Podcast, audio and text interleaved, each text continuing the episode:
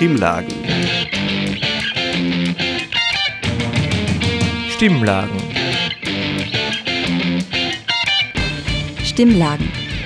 Das Infomagazin der Freien Radios Österreich.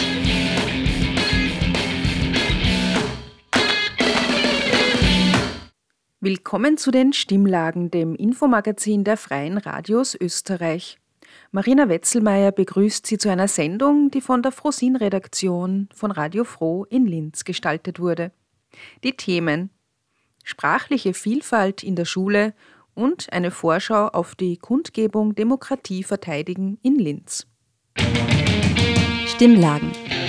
Das Infomagazin der Freien Radios Österreich.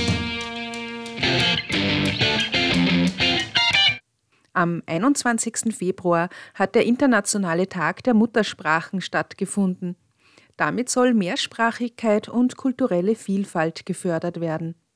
Das Projekt Sprache stärkt von der Pädagogischen Hochschule Oberösterreich und der Bildungsdirektion Oberösterreich möchte Mehrsprachigkeit in Volksschulen sichtbarer machen.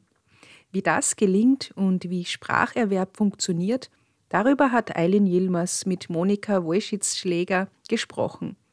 Sie ist vom Institut für Fortbildung und Schulentwicklung 1 der PH Oberösterreich und hat das Projekt mitentwickelt. Können Sie mal dieses Konzept erklären? Sprache stärkt. Vielleicht ist es auch wichtig zu erfahren, wie denn dieses Projekt überhaupt entstanden ist. Und zwar entstand es nach diesen Corona-Lockdowns, in denen immer wieder gesagt wurde, es gibt Bildungsverlierer von äh, Kindern nicht deutscher Muttersprache. Es gab auch eine Studie von Institut für höhere Bildung im Juli 21, die besagte eben, dass massive Kompetenzverluste eine Langzeitfolge des Lockdowns sein werden bei Kindern. Und das machte uns natürlich schon Angst auch, aber auch, äh, wir haben halt überlegt, wie könnten wir dem, dem entgegenwirken. Und anschließend kam auch die Bildungsdirektion Oberösterreich auf uns zu, ob wir hier nicht etwas anbieten könnten. Und meine damalige Leiterin des Instituts holte mich dann eben dazu und fragte, kannst du da nicht etwas entwickeln? Und ich habe dann halt angefangen mit einigen Expertinnen, die auch noch in Schulen stecken und die Expertisen haben in Mehrsprachigkeit, wie wir das denn eigentlich umsetzen könnten, dass es für die Schulen einen Mehrwert hat. Und ich habe dann auch noch äh, Professorinnen für Mehrsprachigkeit dazu geholt und somit kam langsam, aber sicher immer mehr die Idee eines richtigen Projekts auf und es wurde so aufgezogen, dass es eben auf zwei Jahre ist. Und die Schulen bewerben sich freiwillig an diesem Projekt. Und ähm, der Sinn davon ist, dass sie sich halt diese zwei Jahre mit Hilfe von SchulentwicklungsberaterInnen weiterentwickeln in der Sprache. Das klingt jetzt sehr allgemein. Wie kann man sich entwickeln und um welche Sprache geht es da genau? Ist da mit Deutsch gemeint oder alle Sprachen, die so in Schulen vorkommen? Von, bei den Kindern? Genau, also zuerst war natürlich der Fokus sehr auf Mehrsprachigkeit. Allerdings ähm, mithilfe der Schulen haben wir dann auch entdeckt, es gibt ja auch Kinder mit deutscher Muttersprache, die Probleme in Deutsch haben, beziehungsweise man kann ja auch davon sprechen, dass Dialekt und Bildungssprache oft sehr weit voneinander entfernt sind. Und somit entschied eigentlich die Schule, in welche Richtung möchten wir uns eigentlich entwickeln. Wir haben im Rahmen des Projekts Qualitätskriterien ausgearbeitet und die sollten ebenso einmal den Ist-Zustand einer Schule äh, abbilden und anschließend auch Hilfe bieten, um sich weiterzuentwickeln.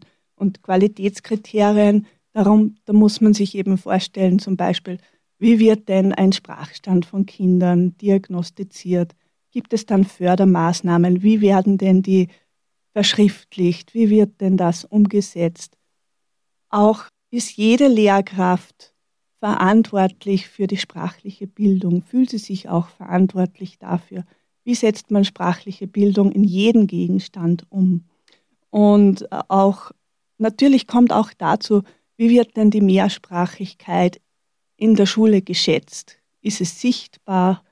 Gibt es auch Handlungsmöglichkeiten für Kinder in der Mehrsprachigkeit im Unterricht? Erhalten die Kinder generell Möglichkeiten, sprachlich zu handeln? In jedem Gegenstand, also nicht nur in Deutsch? Und wer ist denn alles beteiligt im Sinne einer durchgängigen sprachlichen Bildung? Da kommen natürlich auch, wie, wie bindet man Eltern ein? Wird das überhaupt bedacht? Wie könnte man Eltern einbinden? kann man andere Institutionen wie Bibliotheken zum Beispiel einbinden zur sprachlichen Bildung. Können Sie vielleicht äh, konkretere Beispiele nennen, wie in den Schulen das dann umgesetzt wird? Ja, wie gesagt, das ist ganz, ganz unterschiedlich. Eine Schule zum Beispiel äh, bietet Elterncafés an. Eine Schule ähm, hat zum Beispiel die Mehrsprachigkeit ganz, ganz groß in, in die Schule hineingetragen. Das heißt, es ist überall sichtbar, selbst ähm, zu Weihnachten, ein Weihnachtsbaum zum Beispiel, den ja die Kinder überall sehen. Auch hier wurde bewusst dieses Thema aufgegriffen, ein großer Christbaum in die Schule gestellt und die Christbaumkugeln halt dann mit mehrsprachigen Wünschen, zum Beispiel, äh, also der Christbaum mit mehrsprachigen Wünschen behängt.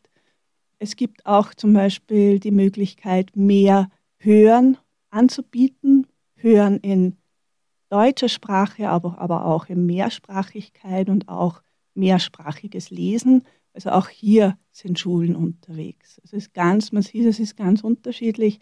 Eine Schule möchte zum Beispiel mehr die durchgängige Sprachbildung haben. Das heißt, äh, Kooperation mit dem Kindergarten wird hier sehr forciert. Und eine Schule zum Beispiel hat sich gemeldet für das europäische Sprachsiegel. Also die haben in ganz, ganz vielen Bereichen gearbeitet und haben äh, angesucht für das europäische Sprachensiegel. Das ist ein Siegel, das alle zwei Jahre vergeben wird vom österreichischen Sprachenzentrum im Auftrag vom Bundesministerium. Und sie haben zum Beispiel gewonnen. Also dieses Projekt hat dann einen, ist ausgezeichnet worden. Und dazu muss man sagen, es sind nur vier Auszeichnungen heuer vergeben worden. Also das ist wirklich ganz grandios. Wie läuft denn diese sprachliche Bildung bei Kindern ab? Gerade vielleicht, wenn sie nicht Deutsches äh, Erstsprache haben. Welche Schritte brauchen sie oder welche Hürden gibt es da in der Entwicklung und beim Lernen? Zuerst ist es überhaupt einmal wichtig, einen Sprachschatz, einen Wortschatz aufzubauen. Äh, man geht immer davon aus, was Kinder gerade erleben, das heißt von der direkten Erlebniswelt. Zuerst natürlich ist immer Thema Schule, damit sie einmal alle Sachen benennen können. Dann geht man auf Verben. Dann kommt natürlich zuerst einmal die Personalform Ich. Dann langsam wird es dann die dritte Person, das Er und das Wir. Also es wird so langsam aufgebaut und anschließend kommen immer wieder neue Themenbereiche herein. Wichtig ist, dass man ihnen auch die Satzgrammatik von klein an spielerisch beibringt. Da gibt es sehr, sehr gute Möglichkeiten. Und dann halt mit Hilfe von Spielen natürlich, gerade bei den Kleinen, da kann man mit Lesen ja noch nicht so, so viel anfangen. Also spielerisch soll viel vermittelt werden. Wichtig ist, dass, diese Sprach, dass die sprachliche Bildung während des Unterrichts immer wieder passiert. Die Kinder sollen jetzt nicht verbessert werden, aber die Lehrkraft wiederholt zum Beispiel, wenn ein Kind einen Satz falsch sagt, die Lehrkraft wiederholt ihn automatisch richtig, ohne groß darauf hinzuweisen. Und es funktioniert dann so, dass eigentlich die Kinder das Sprachvorbild der Lehrkraft schnell übernehmen. Natürlich werden auch so gewisse Chunks eingeübt. Das heißt, obwohl der Sprach Schatz der Kinder noch nicht so groß ist, aber gewisse Sachen, dass sie halt einfach können. Zum Beispiel, darf ich bitte aufs Klo gehen? Ja, das ist so ein ganz wichtiger Satz. Oder kannst du mir bitte den Stift geben? Also sie, solche Sachen oder guten Morgen, ich heiße. Also diese Sachen werden einmal ganz fleißig eingeübt, denn die ne, äh, sind wichtig für die Teilnahme an der Gesellschaft. Und dann natürlich wenn das Lesen beginnt, ist automatisch, wird der Wortschatz einfach größer Und wichtig ist dann, dass man viel auf Hörübungen auch, dass die Kinder nicht nur die Lehrkräfte als, meistens sind sie ja weibliche Lehrkräfte, ist leider immer noch so, und dass sie halt auch männliche Sprachvorbilder haben. Und das geht halt eigentlich momentan mit Hilfe von äh, MP3s und so weiter im Internet ganz, ganz leicht. Wie wichtig ist es dann, dass die Kinder zu Hause das weiter üben? Also den Eltern wird oft nahegelegt, zu Hause soll Deutsch gesprochen mhm. werden. Genau, ja, das ist natürlich zu diesem Thema. Ich habe gerade gestern zufällig mit einer Mutter gesprochen. Ihr Kind wird eingeschult und sie hat eben äh, ursprünglich eine türkische Muttersprache, spricht aber perfekt Deutsch, hat auch hier studiert, ebenfalls ihr Mann. Und sie hat mich gefragt, ja, und wenn ich jetzt zur Schuleinschreibung gehe, was gebe ich denn da als Muttersprache an? Ja? Es kann nur eines ankreuzen. Mein Kind spricht beides, Türkisch und Deutsch. Und Deutsch perfekt, also ohne grammatikalischen Fehlstrukturen. Ja, das ist natürlich immer ein Thema. Was ist jetzt die Muttersprache oder die Familiensprache? Oft wechseln ja auch äh, Kinder, auch wenn man mit ihnen redet, sie erzählen es einem oft, sie wechseln während eines Satzes die Sprache. Das heißt, die sind wirklich bilingual. Die können beide Sprachen einfach perfekt. Es gibt natürlich auch Eltern, die Deutsch nicht so gut können. Dann ist es nicht sinnvoll, wenn die jetzt mit Deutsch zu Hause äh, Gespräche führen, weil die Kinder ja die falsche Satzgrammatik lernen. Das heißt, da ist es besser, sie sprechen die Muttersprache, also die Sprache, die Familiensprache, die sie gut können. Es gibt sehr, sehr viele Programme, sehr spielerische Programme mit Satzgrammatik und Wortschatztraining, die Kinder zu Hause machen können. Auch wenn sie kein Deutsch zu Hause sprechen. Wird Ihnen das von der Schule mitgegeben, diese Übungen, oder wie kommen Sie zu denen? Das ist ganz unterschiedlich. Also wir zum Beispiel jetzt bei unseren Schulen, wir haben den Schulen die Möglichkeit gegeben, Programme den Eltern mitzugeben. Wie sie es jetzt umsetzen, kann ich jetzt im Detail nicht sagen. Wie wichtig ist es dann für diese Kinder, die Muttersprache auch äh, zu lernen, sage ich einmal, weil es ist ja ein Unterschied, ob es nur gesprochen wird oder ob man auch da die Grammatik lernt mhm. oder den Wortschatz verbessert. Generell ist natürlich, wenn, wenn zu Hause die Familiensprache nicht Deutsch ist, ist es schon wichtig, dass die Kinder diese Sprache auch gut können, weil das ist ja die Familiensprache. Ja? Sie wollen sich ja unterhalten mit Oma, Opa und natürlich ist es hier wichtig, dass sie diese Sprache können. Aber ähm, Deutsch, sie wohnen halt in Österreich und natürlich ist dann auch das Können von Deutsch einfach wichtig, aber das passiert dann eigentlich größtenteils in der Schule und in, mit Hilfe eben von Sprachvorbildern und mit Hilfe des Lesens. Und dass wir jetzt sagen, Eltern, die nicht gut Deutsch sprechen, sollen jetzt Deutsch mit den Kindern reden, also das ist jetzt nicht so sinnvoll. Also da werden sie dann eher die Muttersprache und dann lernen sie sie natürlich auch mit grammatikalisch richtig.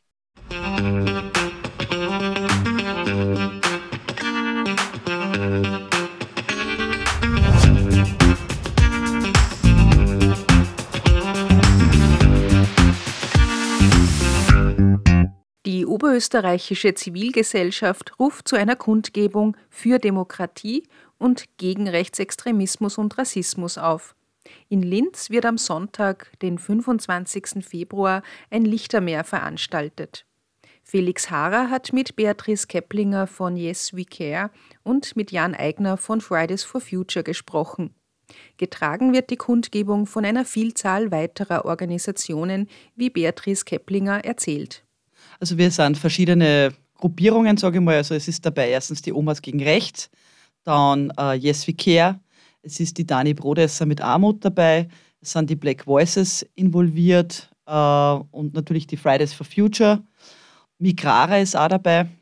Klimavolksbegehren ist auch so in der engeren Organisationsgruppe. Und jeder von uns macht halt einfach, was seine Kompetenzen am meisten entspricht. Dadurch, dass ich aus der Kommunikation komme, mache ich quasi die Flyer und eher diese Dinge. Und, aber bei uns ist ja im Prinzip jeder jetzt da in der Organisation Mädchen oder Junge für alles. Ja, ich bin von Fridays for Future quasi die Koordinationsperson ein wenig, die quasi ein bisschen das Bindeglied herstellt, dass sie Informationen übermittelt und ähm, ja, wir haben jetzt keine so wirklich fixen Rollen bei uns, sondern wir machen halt das, was gerade anfällt und schauen, dass das Ganze eine coole Demo wird. Ähm, ähm, so einer Kundgebung mit so einem wesentlichen Thema gibt es natürlich auch immer ein ganz grundlegendes oder elementäres Ziel. Was ist denn das konkrete Ziel der Kundgebung? Das Ziel ist eigentlich, also wenn ich das so jetzt aus meiner Sicht sage, ist einfach das Wachrütteln, dass man einfach die, die Leute äh, einfach doch einmal näher bringt, irgendwie, dass unsere Demokratie tatsächlich in Gefahr ist. Also Rechtsextremismus, Rassismus, das ist ja sage jetzt mal nur die Spitze des Eisberges. Es geht auch um ganz viel mehr Sachen. Es geht auch um die Medienfreiheit zum Beispiel. Also Russland zum Beispiel ist auch ein gutes Beispiel. Also was das eigentlich bedeutet, wenn die Demokratie quasi nicht mehr existiert, wenn es keine Medienfreiheit mehr gibt. Und äh, das ist so für mich das, dieses Ziel, äh, einerseits die Menschen wachzurütteln, aber auf der anderen Seite auch zu zeigen, dass wir, wir, wir sind viele. Ja. Diese so eine Kundgebung hat auch immer so einen einen ganz einen spannenden oder einen ganz einen wichtigen Side-Effekt, nämlich, dass man sie trifft, dass man, es ist schon was sehr Emotionales eigentlich, ja, dass, dass man einfach merkt, hey, es gibt Leute, die so denken wie ich und es gibt ganz viel Gleichgesinnte. Und ich glaube, dass das bei einer so einer Kundgebung einfach so wichtig ist, einfach auch, dass die Leute mit diesem doch vielleicht ein bisschen ein wärmeren Gefühl heimgehen und sie nicht alleine fühlen oder, oder nicht denken, es ist eh nur mehr als Hass und Hetze. Ja, also ich, ich glaube, dass das so diese Ziele also für mich sind für so eine Demo.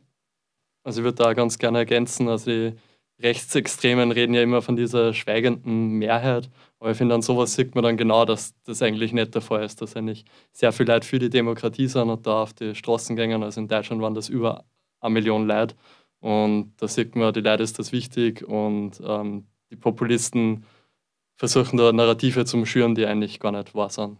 Im Rahmen der Demo, äh, im Rahmen der Kundgebung gibt es natürlich auch, ähm, ein Programm. Wer tritt denn da so auf? Gibt es spezielle Gruppen oder Initiativen, die da vertreten sind? Vom Programmablauf am Sonntag wird so ausschauen, dass äh, der Thomas Baum wieder Rede halten, dann die Alenka Mali wird eine Lesung machen, die Vera Lujic-Kresnik wird gemeinsam mit der Magdalena Danner vom Migrare eine Doppelkonferenz machen. Von Fridays for Future haben wir die Franziska Brandner und die Elisabeth Steiner, die auch zu zweit reden werden, und den Kabarettisten Ernst Eigner. Außerdem wird die Moderation die Susanne Pollinger übernehmen und die Musik kommt von Free Willy. Auf der Homepage, auf eurer Homepage von der Kundgebung findet man unter www.demokratie-verteidigen.at äh, relativ gutes Zitat von der Elfriede Jelinek. Es geht wie folgt, ich, ich, zitiere, ich höre ein Ungeheuer atmen, ich höre, wie der Atem der Demokratie schwächer wird. Ich bin froh, dass Sie alle hier sind und ein neues Leben einblasen wollen. Ich hoffe, es ist noch nicht zu spät. Wer sind denn die Ungeheuer der Demokratie in der aktuellen Zeit? Ich würde sagen, da gibt es mehrere. Ähm, ich denke mal, ein großes Ungeheuer ist da die FPÖ, die halt immer wieder versucht, äh, rechtsextreme Narrative in den Mainstream äh, zu bringen. Also es wird halt immer wieder versucht, den Diskurs zu verschieben und dadurch wird halt die Meinung in der Bevölkerung generell nach rechts äh, verschoben, was halt dann wieder zu mehr Hetze, zu mehr ähm, Hass etc. führt. Und natürlich gibt es aber auch einige andere Akteure. Also äh, die Identitären waren zum Beispiel auch in dieses Treffen in Potsdam involviert und da gibt es enge Connections zwischen der FPÖ und den Identitären, die ähm, da halt auch sehr fragwürdig sind und doch Gefahren bergen. Ja, und ich glaube, wir leben einfach in einer, in einer Zeit der multiplen Krisen. Zum Beispiel die Klimakrise, die ist gerade darum für die Fridays einfach, einfach auch ganz wichtig, äh, weil einfach der Klimawandel produziert natürlich Ernteausfälle, Hunger, Fluchtbewegungen. Ja, die Menschen müssen irgendwo hingehen, wo sie nur weiterleben können. Und dann kommen sie zu uns, sage ich mal, und dann sind sie konfrontiert mit Rassismus. Und das ist quasi äh, genau diese Dynamik, Krieg, das Ganze, also das sind im Prinzip die Ungeheuer, mit denen wir uns herumschlagen. Und ich glaube, dass einfach der vom Menschen gemachte Klimawandel ist ein ganz ein wichtiger Faktor in dem Ganzen. Es gibt jetzt in der jüngsten Vergangenheit, ich würde wirklich mich nur auf die jüngste Vergangenheit ähm, beschränkt, weil man könnte das Thema natürlich äh, sehr, sehr großflächig ausweiten. Ähm, so Dinge wie das Ibiza-Video, steigende Umfragewerte von rechten Parteien in Österreich, in Deutschland, aber eigentlich in Europa generell. Jetzt hat vor kurzem mal das Recherchemagazin Korrektiv einen ja, eigentlich Riesenskandal aufdeckt mit dem rechtsextremen Treffen. Ist zwar in Deutschland gewesen, wo aber eine österreichische Beteiligung ähm, vorhanden war. Wie, inwiefern ist die Demokratie in Österreich aktiv gefährdet?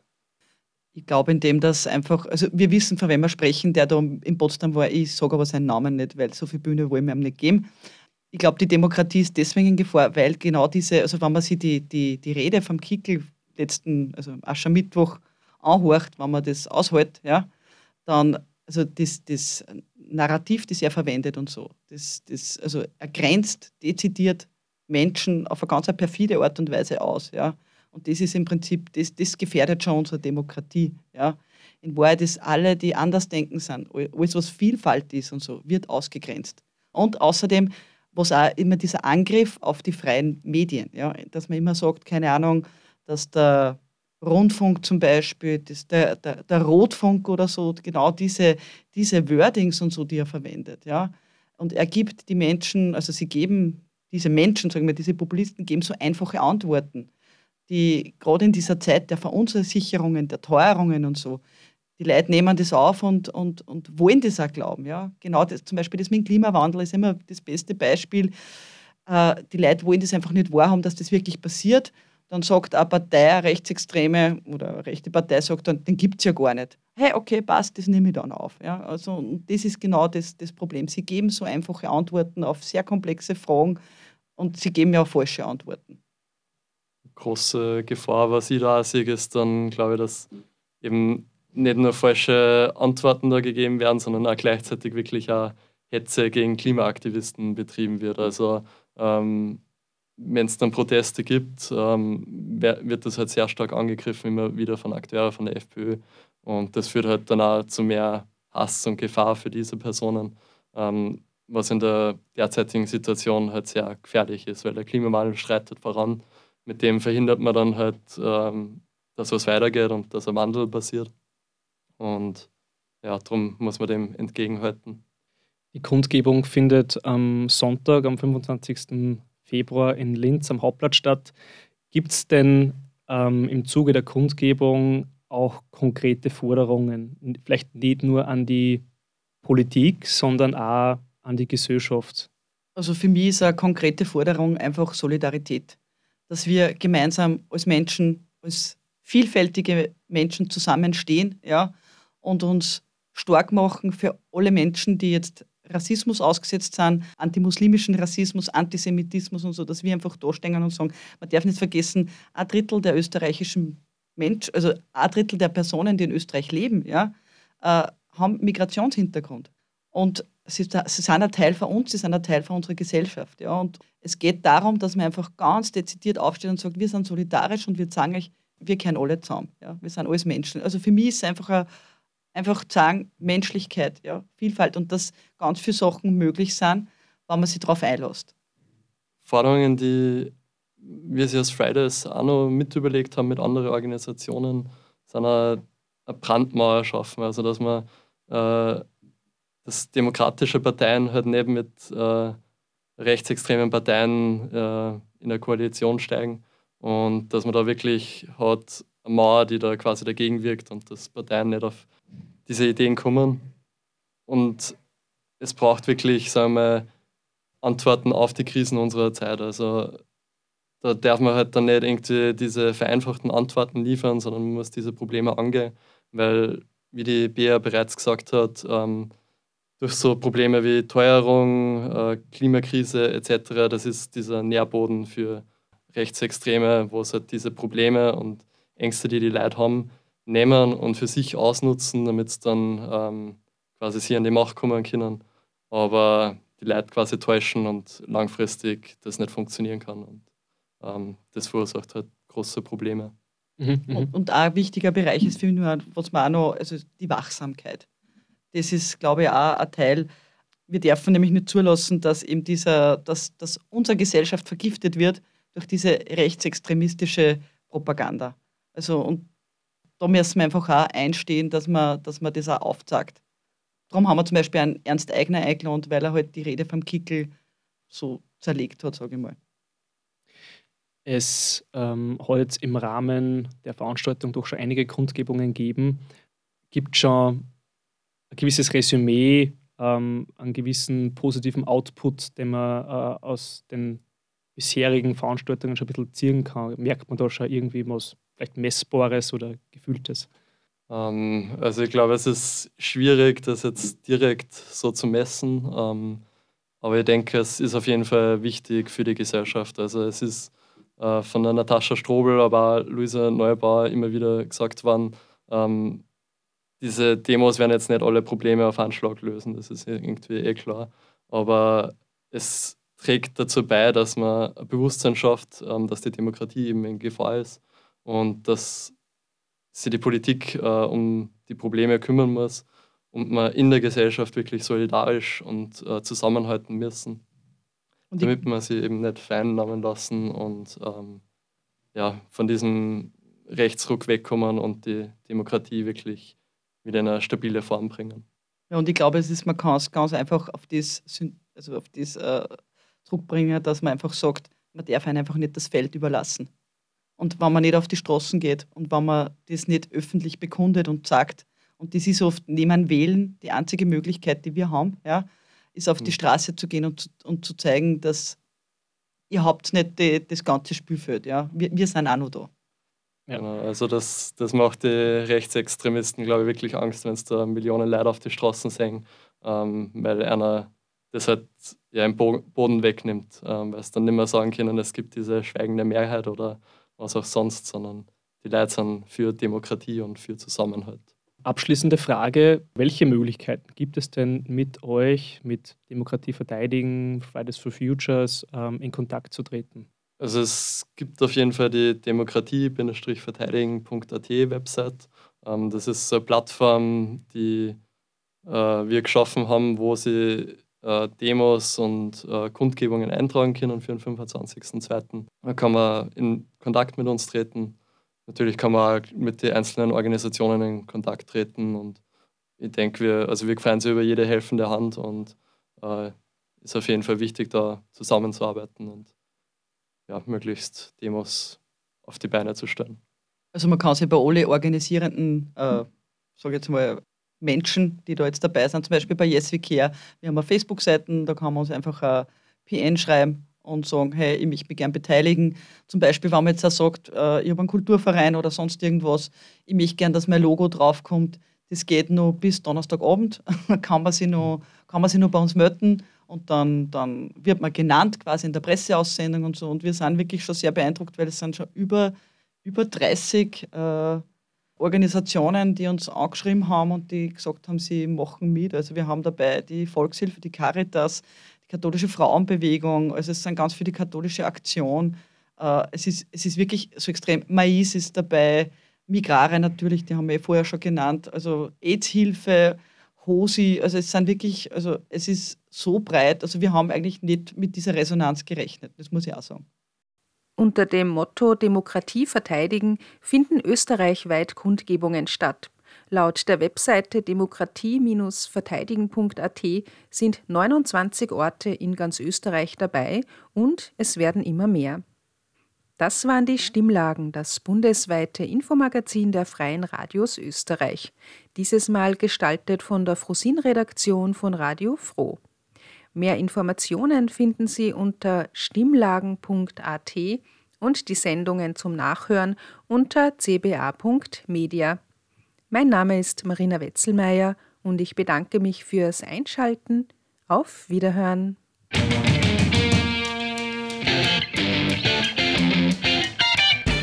Sie hörten das Magazin Stimmlagen.